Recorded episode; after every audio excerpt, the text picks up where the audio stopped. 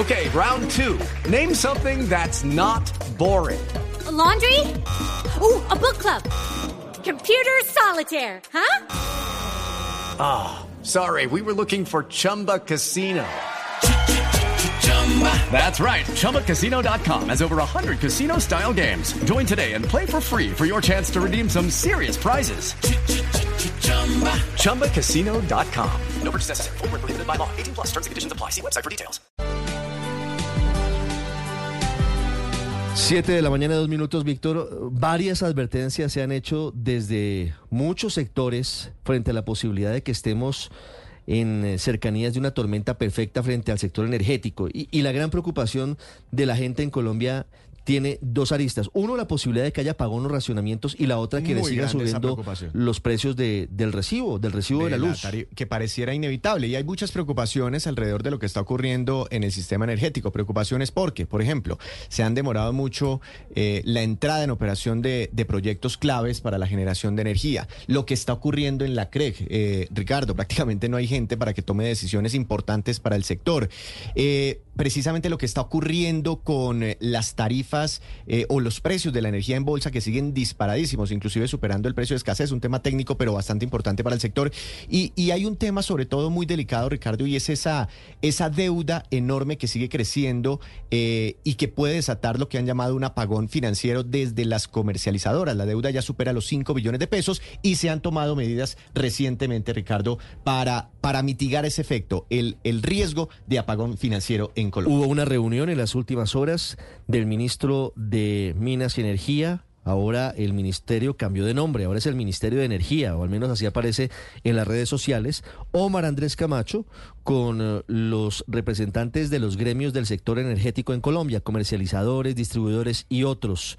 Señor ministro Omar Andrés Camacho, buenos días. Buenos días, ¿cómo están a todo el equipo de Blue y al país? Buen día. Ministro, ¿esta es la primera reunión suya con los representantes de los gremios del sector energético? No, nos hemos reunido permanentemente, al menos desde que yo llegué, hemos estado mm. conversando casi que semanalmente. ¿Presencialmente? Presencial y mixta, algunos presenciales y otros se conectan mm. a las reuniones que hemos adelantado. Ministro, ¿y por qué lo citó ayer a, la reunión? Eh, justamente porque el día anterior a la reunión, es decir, anteayer, expedimos una serie de, normas que nos permitían avanzar en la búsqueda de las soluciones que, como tú mencionabas, tienen que ver con un riesgo financiero, especialmente de las comercializadoras. Entonces, avanzado ese punto, eh, invité a todas las organizaciones, empresas, eh, a los gremios, para conversar sobre las otras medidas que queremos ir avanzando en el mediano plazo en medio de esta situación financiera de las empresas del sector. Ministro, ¿hoy hay riesgo de apagón o de racionamiento en Colombia? En términos de energía, nosotros tenemos un, eh, un comité de seguimiento al estado energético del país, las simulaciones que incluyen pues el estado actual, las proyecciones del fenómeno del niño, el estado de los embalses, nos permiten afirmar que en términos de energía no tenemos dificultades de abastecimiento para pasar el fenómeno del niño. Para pasar el fenómeno del niño. ¿Y del 2025 en adelante hay riesgo de apagón? No, todo lo que estamos haciendo precisamente en las otras aristas, con la entrada, tú mencionabas algo muy importante, hay retrasos en proyectos que eh, debían entrar hace dos, tres años y buena parte del trabajo que estamos adelantando es lograr que estos proyectos entren el próximo año de tal manera que tengamos eh, la seguridad energética que requiere el país. Mm.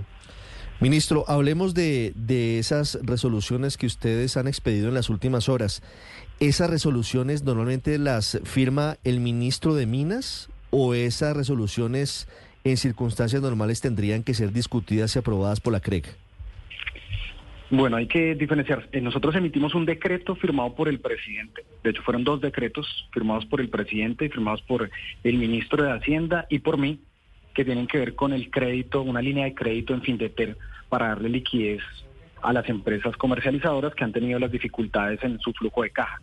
Esos dos decretos han sido firmados entonces por desde Presidencia, Ministerio de Hacienda y el Ministerio de Minas y Energía para habilitar esta línea de crédito. Y hay una resolución que emitimos en el marco de las competencias del Ministerio de Minas y Energía para garantizar que durante el tiempo que las empresas puedan acceder al crédito se mantenga el suministro y tengamos seguridad jurídica y energética con los contratos que estas empresas tienen. Mm. Esa resolución, le pregunto específicamente, recuerdo que en otros momentos la sacaba adelante la CREG. No es usual que la saque el ministro.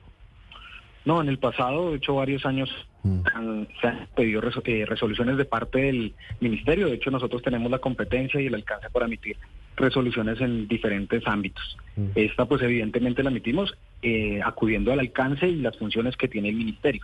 Y hay otras en términos de regulación de tarifas y otros temas que emite por lo general también la Comisión de Regulación de Energía y Gas, CRECA. ¿Qué tanto tuvieron eh, posibilidad de hacer comentarios los interesados o los involucrados en este hecho para sacar adelante la resolución? Porque estoy mirando aquí en la página del ministerio y salió a comentarios al mediodía y se publicó a medianoche. ¿Qué tan acordada, qué tan consensuada fue? ¿Qué tantos comentarios recibieron? Pues de hecho surge de las conversaciones previas, es decir, la construcción surge del análisis previo de la situación, del cubrimiento que se tenía que dar para que las empresas no tengan dificultades de su funcionamiento. Entonces hubo un trabajo anterior recibiendo incluso las propuestas, esto surge de las mismas comercializadoras que nos manifestaron en reuniones con cada una de las empresas, nos manifestaron sus preocupaciones, de allí surge, se construye y en términos de la necesidad y la urgencia que tiene dar cubrimiento y garantizar el suministro y que no tengamos ninguna dificultad eh, financiera, se emite, eh, se dan un día de comentarios, se recibieron los comentarios, se resolvieron y con todo el equipo estuvimos en esa revisión exhaustiva de los comentarios que, que llegaron. Ministro, esa resolución en la práctica, según lo que entendemos, es eh, buscar que las que comercializadoras, que son esas empresas que nos llevan la luz hasta la casa, ¿no? Para que yo pueda encender el taco y prender el televisor y conectar el celular, para que a esas empresas no se les corte el servicio de energía, porque eso pues tendría un gran impacto sobre el usuario final, eh, pero eh, esas empresas están endeudadas en este momento con las otras empresas que son las que producen, las que generan la energía. Si no les pueden cortar el suministro a las empresas endeudadas, al final no se le transfiere el riesgo financiero a esas compañías muy importantes que son las que producen, las que generan la energía. ¿No estamos moviendo la crisis de un lado a otro? No, hay un error en, la afirmación que estás haciendo. Esto es un mercado y hay contratos. Entonces las empresas generadoras tienen contratos con las empresas comercializadoras. Lo que estamos protegiendo son los contratos para que igual todos los contratos en el mercado tienen garantías, tienen sus cláusulas y esos requisitos deben seguirse cumpliendo. Lo que estamos haciendo es garantizar que por la situación de caja que tienen las empresas, ninguno de esos contratos se vaya a romper.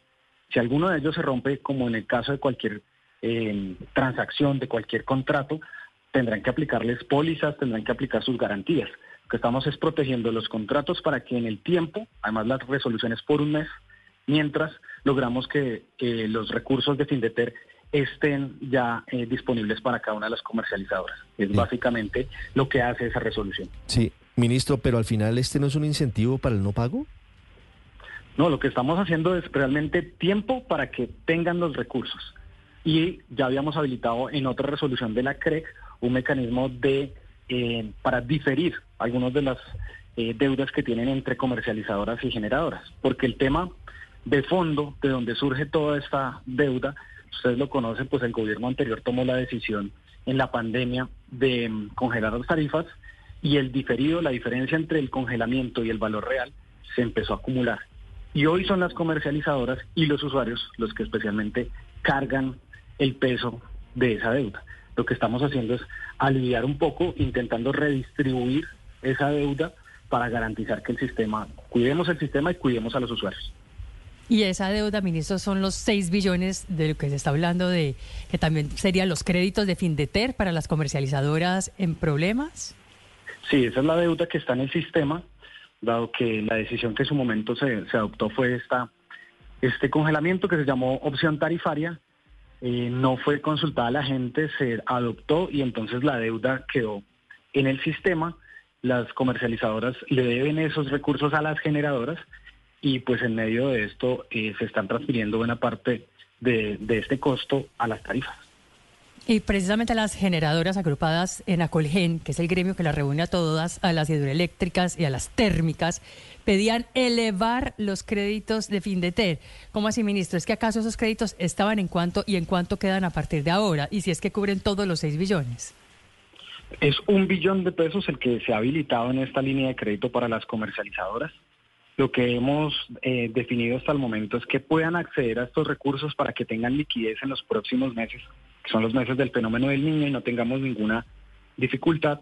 Hay posibilidad de habilitar más recursos, pero justamente lo que... Step into the world of power, loyalty and luck. I'm gonna make him an offer he can't refuse. With family, cannolis and spins mean everything. Now, you wanna get mixed up in the family business. Introducing The Godfather at ChumbaCasino.com. Test your luck in the shadowy world of The Godfather slot. Someday, I will call upon you to do a service for me. Play The Godfather now at ChumbaCasino.com. Welcome to the family. No purchase necessary. VGW Group. Void where prohibited by law. 18 plus. Terms and conditions apply. discutíamos ayer con todas las empresas era eh, identificar la metodología, la manera de usar esos recursos de la mejor forma.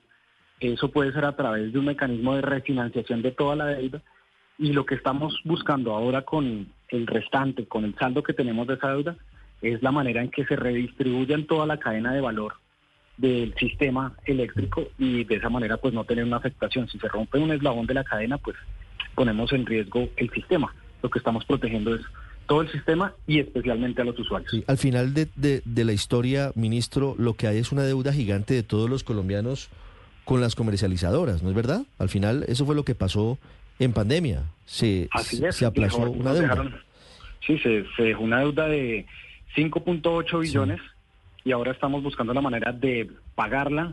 Por eso hemos propuesto un mecanismo solidario entre toda la cadena de valor. El Estado aporta este mecanismo también para refinanciar la deuda.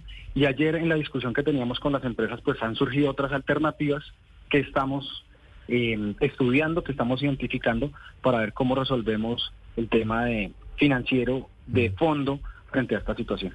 Sí. Ministro, Findeter, ¿cuándo debe hacer los giros para evitar que en el corto plazo las comercializadoras entren en crisis? Eh, la resolución precisamente por eso está expedida por un mes. Nosotros creemos que eh, un mes sería suficiente.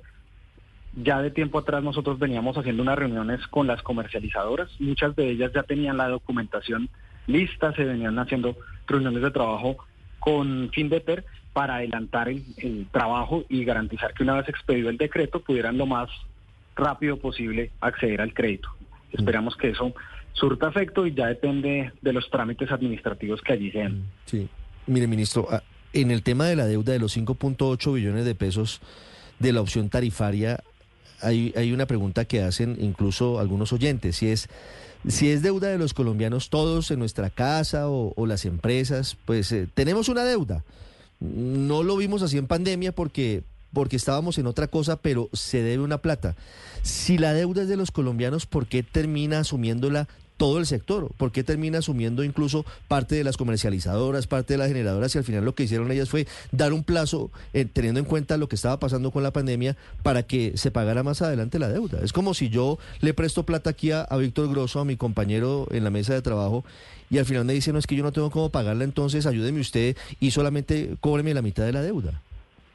Pues el mecanismo se construyó en su momento así, el gobierno anterior tomó esa medida y eso se juntó con algo que mm, económicamente eh, vino ocurriendo con el paso de, los meses y fue el comportamiento del IPP, que es el indicador de precios de- al productor, y esa deuda entonces con ese factor in- inflacionario, con este indexador, fue incrementando esa deuda. Entonces se juntaron la deuda más este indexador y por eso el saldo que se fue acumulando fue tan grande. Esa es la realidad, esa es la deuda que, que nos han dejado y que queda en el sistema y hoy lo que estamos buscando es prácticamente un acuerdo de pago para garantizar que el sistema no se ponga en riesgo.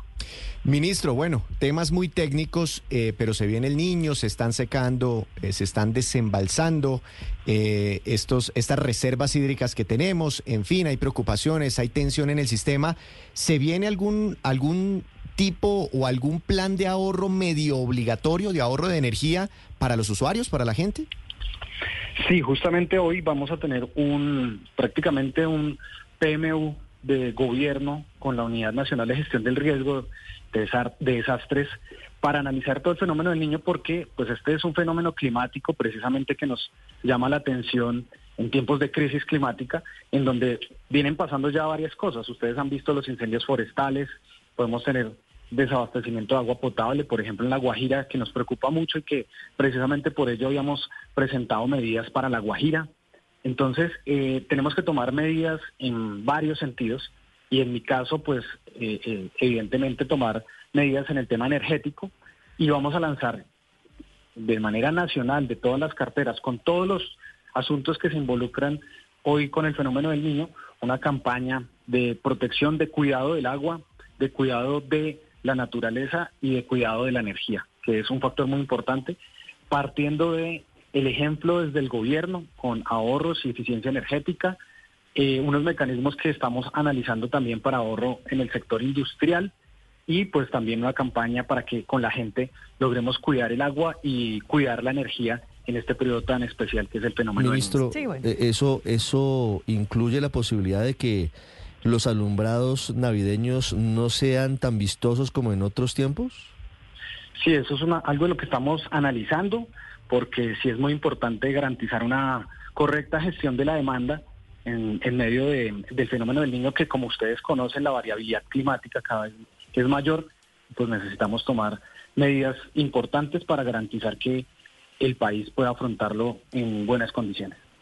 Claro, bueno, de hecho el mejor incentivo al ahorro será el precio del kilovatio hora en la, en el la factura o en el recibo de la luz, ministro, pero sobre todas esas medidas que están contemplando y que están pidiendo con urgencia los gremios, hay una que creo que es muy importante para los propios ciudadanos y es que piden revisar los impuestos locales que se cobran en esa factura de energía y ello aliviaría la carga sobre los bolsillos de la gente común y corriente. ¿Ustedes qué han pensado al respecto?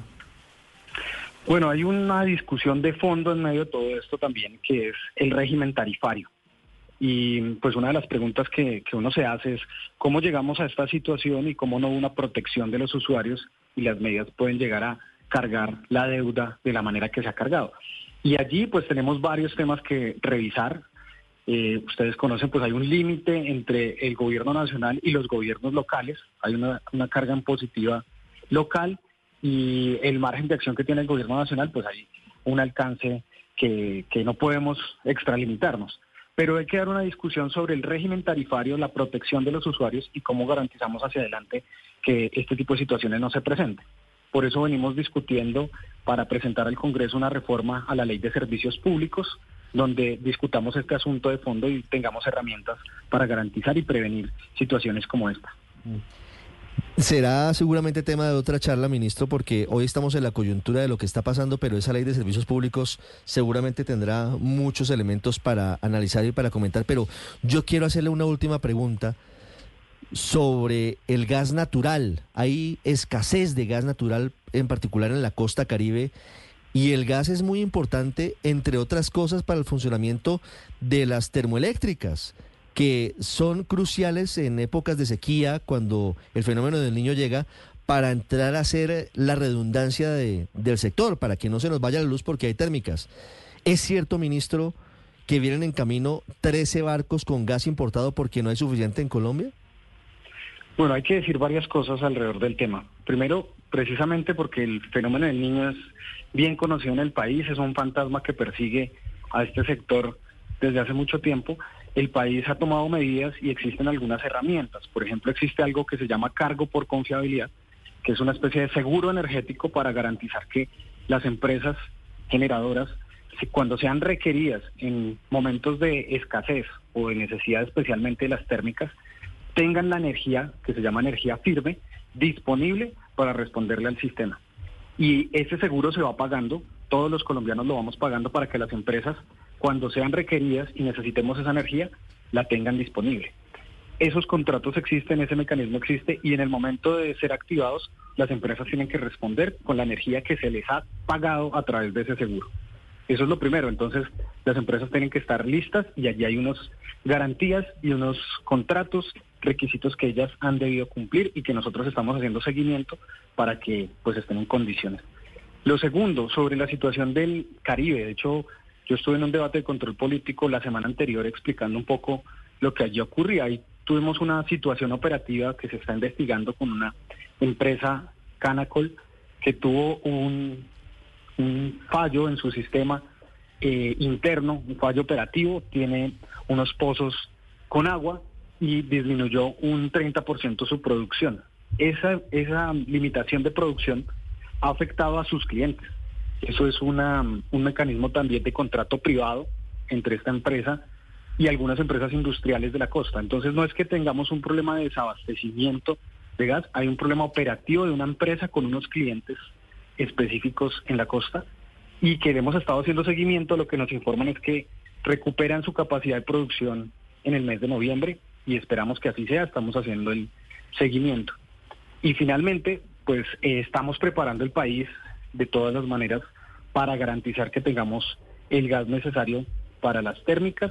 Eh, nosotros no tenemos un buques que vengan en camino, pero lo que sí podemos decir es que Hemos estado conversando con Ecopetrol, no sé si sea Ecopetrol, pero lo que sí hemos estado conversando con Ecopetrol, que es uno de los principales productores de gas en el país, que nos permite tener la garantía y que alisten también la posibilidad de la producción para tener mm. gas en el fenómeno del niño. Sí, fíjese usted, ministro, que lo que ocurre es que las eh, termoeléctricas deben funcionar con gas y como no tienen disponibilidad suficiente, sobre todo en la costa caribe, están importando el gas y ese gas importado viene mucho más caro que si lo compraran en el mercado nacional. Y eso hace que automáticamente aumente todavía más el, precio de la factura de energía eléctrica. Es una cadena que puede llevar a que la situación eh, eh, entre en, una, en un punto muy complicado. Así es, como ustedes lo han señalado, pues estos son varios puntos de la cadena lo que estamos tomando son medidas para garantizar el funcionamiento del sistema, hemos tomado estas en la comercialización. Hay otras medidas que tenemos que tomar en la generación. Otra de las medidas que estamos adoptando es garantizar que antes de finalizar año entren el mayor número de proyectos de generación con fuentes renovables para tener alguna energía, es energía pequeña, nos, en las grandes cantidades que aún necesitamos, pero necesitamos realmente que tengamos diversificación en la generación. Y estamos también tomando medidas en la transmisión de energía para que los proyectos tan retrasados también puedan avanzar y la energía se pueda llevar de los puntos de generación a los puntos de consumo y podamos también tener un impacto en las tarifas. Son medidas que tienen que estar dándose en los diferentes puntos de la cadena, buscando el equilibrio y garantizando el derecho y el acceso al servicio público para la gente. Sé que todo es muy variable, ministro, pero para finalizar quisiera hacer una consulta. Hoy, a esta hora, hoy 12 de octubre, 7.23 minutos, ¿usted podría decirles a los colombianos que estén tranquilos, que no hay riesgo de racionamiento de energía en los próximos meses? Así es, nosotros tenemos XM, la unidad de planeación minero energética. Esta revisión se hace eh, pues con todo el análisis, la ingeniería, los datos para hacer las simulaciones y garantizarle al país que hoy, con las simulaciones, con los datos, lo que vemos es que podemos pasar el fenómeno del niño, no tenemos un problema de desabastecimiento de energía y los temas que estamos revisando son especialmente los financieros. Ministro, gracias. Okay, round two. Name something that's not boring. laundry? Uh, a book club. Computer solitaire, huh? Ah. Sorry, we were looking for Chumba Casino. That's right. ChumbaCasino.com has over 100 casino style games. Join today and play for free for your chance to redeem some serious prizes. ChumbaCasino.com. No purchase necessary. Full prohibited by law. 18 plus terms and conditions apply. See website for details.